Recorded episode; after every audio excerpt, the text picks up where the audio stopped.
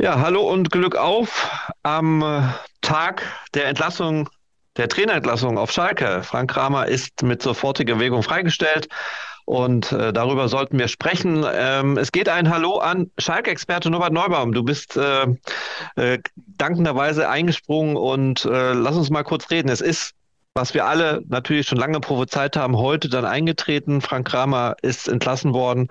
Sicherlich der beste Schritt, den Schalke jetzt machen konnte, gerade mit Sicht auf das nächste Spiel in der Bundesliga gegen Hertha BSC Berlin.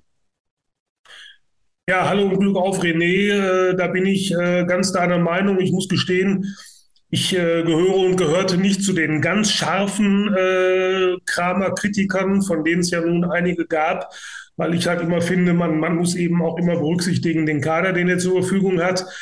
Aber jetzt nach diesem, nach diesem 1 zu 5 äh, in Hoffenheim, bei dem das Ergebnis ja fast noch das Beste war, wenn man es mal ein bisschen äh, salopp ausdrücken möchte, da war das auf jeden Fall ein, ein absolut notwendiger und äh, auch richtiger Schritt, äh, nicht nur für Schalke, sondern auch für Frank Kramer. Ihm ist ja jetzt sogar was passiert, äh, was ja kein Leistungssportler will. Ähm, äh, er, er, hat ja sogar Mitleid bekommen für die für, für diesen Dienstagabend. Also ich habe sehr viele, viele äh, Meldungen so in den sozialen Medien gelesen äh, von, von Leuten, die mit Frank Kramer gar nichts anfangen können, die aber dann geschrieben haben, jetzt tut er mir einfach nur noch leid. Äh, und das ist natürlich äh, eine Situation, äh, die wäre auch ihm jetzt nicht mehr zuzumuten gewesen. Insofern bin ich jetzt fast schon heilfroh, dass Schalke jetzt tatsächlich diesen Schritt vollzogen hat. Also die sozialen Medien haben natürlich ordentlich draufgehauen im Vorfeld und äh, wie du es gestern äh, jetzt gerade schon angesprochen hast, tatsächlich gab es dann auch ein paar Stimmen, die dann gesagt haben, Mensch, jetzt tut er mir auch leid und äh, da ist ja auch sicherlich was Wahres dran, weil was war gestern auf diesem Platz da los? Die Spieler, entweder sind sie wirklich nicht in der Lage, das zu spielen, sind sie überhaupt nicht äh, in der Lage, in der Bundesliga sich zu behaupten oder haben sie dann tatsächlich gegen den Trainer gespielt? Eine Antwort werden wir ja wahrscheinlich dann gegen äh, Berlin sehen. Was glaubst du? Was ist da los? Also ich wehre mich immer oder ich will nicht glauben, dass eine Mannschaft bewusst gegen den Trainer spielt. Das, das ist für mich einfach eine, eine Einstellung, die geht nicht. Also ich stelle mir mal vor, wenn ich Profi wäre und ich würde vor, vor gut, gestern waren es nur 15.000, aber ich würde vor einem großen Publikum spielen, dann, dann gebe ich mich ja nicht freiwillig der Lächerlichkeit äh, preis, nur um, um eben dafür zu sorgen, dass der Trainer äh, äh, dann jetzt irgendwann mal entlassen wird. Ähm, also die, die Aufstellung war sicherlich äh, schon fragwürdig an sich. Ähm, da gibt es ja, ja jetzt auch schon eine interessante Geschichte. Der Onkel von äh, Tobias Mohr, Jürgen Mohr, langjähriger äh, Fußballprofi, unter anderem bei Hertha BSC Berlin und Eintracht Frankfurt, hat sich in einem langen Brief über, über äh, Trainer Frank Kramer beschwert, dass der seinen Neffen äh, zunehmend als, als äh, Verteidiger einsetzen würde. Einmal links, einmal rechts und dann würde er ihn auch noch den Leuten zum Fraß vorwerfen, indem er ihn dann früh auswechselt.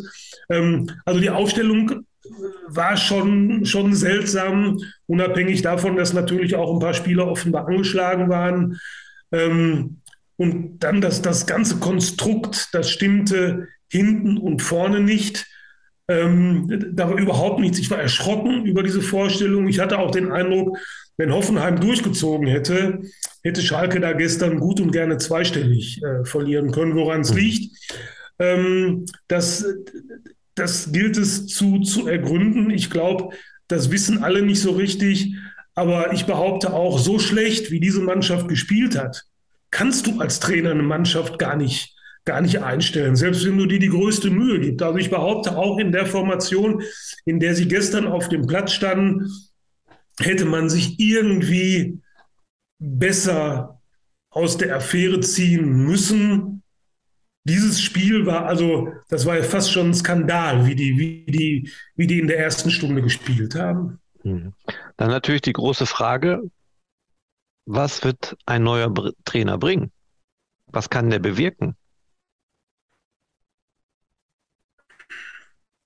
Also drehen wir es vielleicht mal um. Ich glaube, viel schlechter als jetzt im Moment kann es ja nicht mehr werden. Du hast jetzt, äh, du bist aus dem Pokal wieder in der zweiten Runde rausgeflogen und zwar sang- und klanglos, wie gerade beschrieben.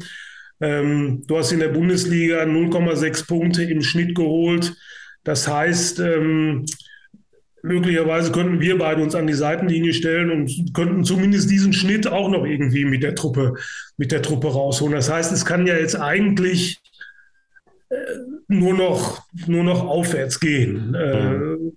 Oder es bleibt eben so, wie es ist. Was kann der neue Trainer bewirken? Es geht natürlich überhaupt erstmal jetzt darum, wieder für irgendeine positive Grundstimmung zu sorgen, ist doch ganz klar. Die Stimmung ist doch, die, die muss ja dermaßen im Keller sein, dass es tiefer gar nicht mehr geht. Du hast äh, fünf äh, Spiele hintereinander verloren, fünf Pflichtspiele. Du hast äh, nach diesem leichten Aufwärtstrend im Bundesliga-Heimspiel gegen Hoffenheim, den ich im Übrigen schon überbewertet fand, äh, hast du nun wieder direkt einen Rückschlag bekommen. Ähm, dieser, dieser Brandbrief von Jürgen Mohr zeigt, äh, dass es, da, dass es da in der Truppe jetzt natürlich auch gärt. Man hat es ja auch bei der Auswechslung von Tobias Mohr äh, gesehen, wie, wie, wie sauer er war. Ähm, das alles gilt es jetzt erst überhaupt mal wieder zusammen, zusammenzuhalten, zusammenzuschweißen, dass du, dass du jetzt nicht auseinanderfällst. Die Gefahr äh, droht natürlich auch. Ähm, und dann, dann gilt es natürlich auch für den neuen Trainer, du sagst, was kann er bewirken? Er hat jetzt die Aufgabe zu zeigen, oder der neue Trainer hat dann die Aufgabe zu zeigen, dass dieser Kader besser ist als das, was Frank Kramer aus ihm herausgeholt hat. Da gibt es ja, ja unterschiedliche Theorien. Es gibt ja durchaus auch Leute, die sagen, die sind einfach nicht besser, die, die, die können das nicht besser. Da kannst du hinstellen, wen du willst. Ich hm. sehe das so ein bisschen anders. Ich glaube schon, dass dieser Kader, wenn man ihn, wenn man ihn seinen Fähigkeiten entsprechend einsetzt, ähm, dass der zumindest das Zeug haben müsste, äh, so konkurrenzfähig zu sein, dass du zwei oder im Idealfall drei Mannschaften hinter dir lässt.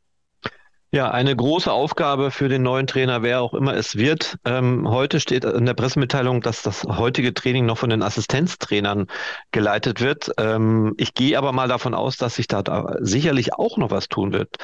Oder kann Schalke nicht mehr entlassen oder freistellen, weil einfach die Kohle fehlt. Das ja, kommt ja auch noch schwerwiegend dazu, ne? Ja, natürlich. Du hast, wir, wir dürfen nicht vergessen, Schalke zahlt jetzt äh, durch die äh, Freistellung von Frank Kramer zumindest erst schon mal wieder zwei Trainer, nämlich Dimitrios Gramotzis. Das wird oft vergessen. Und Frank Kramer, der noch einen Vertrag bis 2024 hat. Und als dritter Kandidat käme dann der neue Trainer dazu. Du würdest also drei Trainer bezahlen, sofern man jetzt nicht eine interne Lösung äh, findet. Äh, Mark Büsken soll es, äh, soll es diesmal nicht sein. Das ist, das ist schon durchgesickert.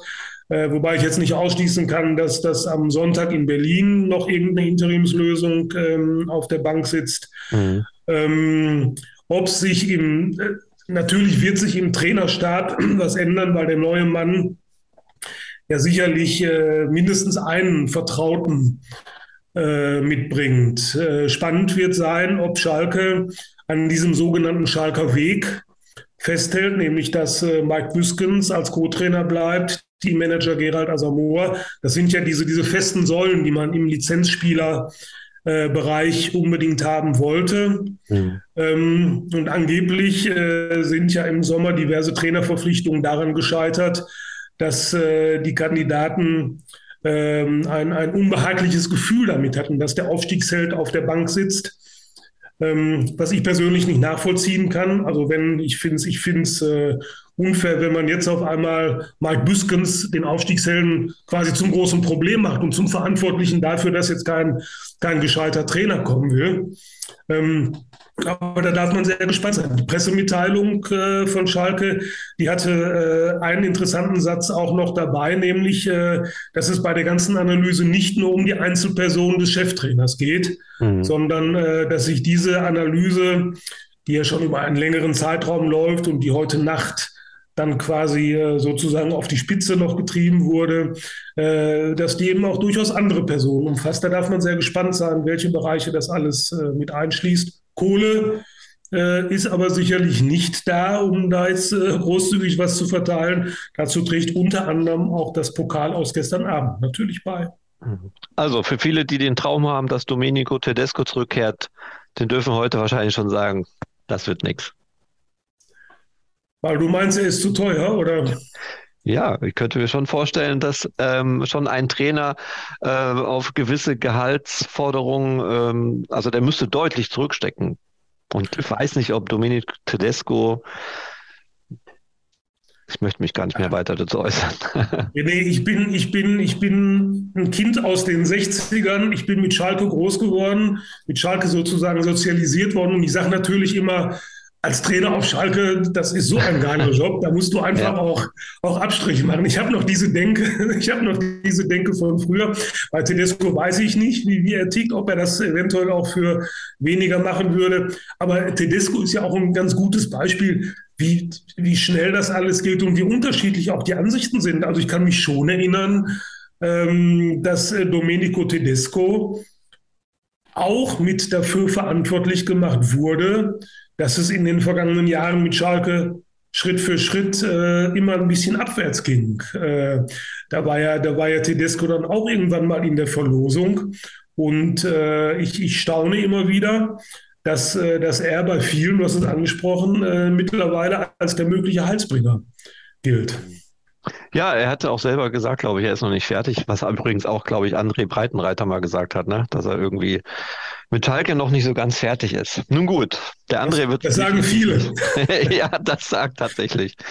Ähm, wir werden einfach abwarten müssen, was jetzt die nächsten Stunden, wahrscheinlich auch Tage passieren wird. Wir werden auf jeden Fall ähm, vor dem Spiel, 24 Stunden vor dem Spiel, nochmal sprechen, wenn wir nicht sonst noch irgendwie eine Zwischenmeldung haben. Erstmal vielen Dank für deine Einschätzung, vielen Dank für deine Zeit und ja, lass uns der Dinge ausharren, die da jetzt kommen werden und große Dinge, die jetzt auf Schalke passieren werden. So oder so, das ist sehr wahrscheinlich. Danke Norbert und Glück auf. Danke dir auch, Glück auf.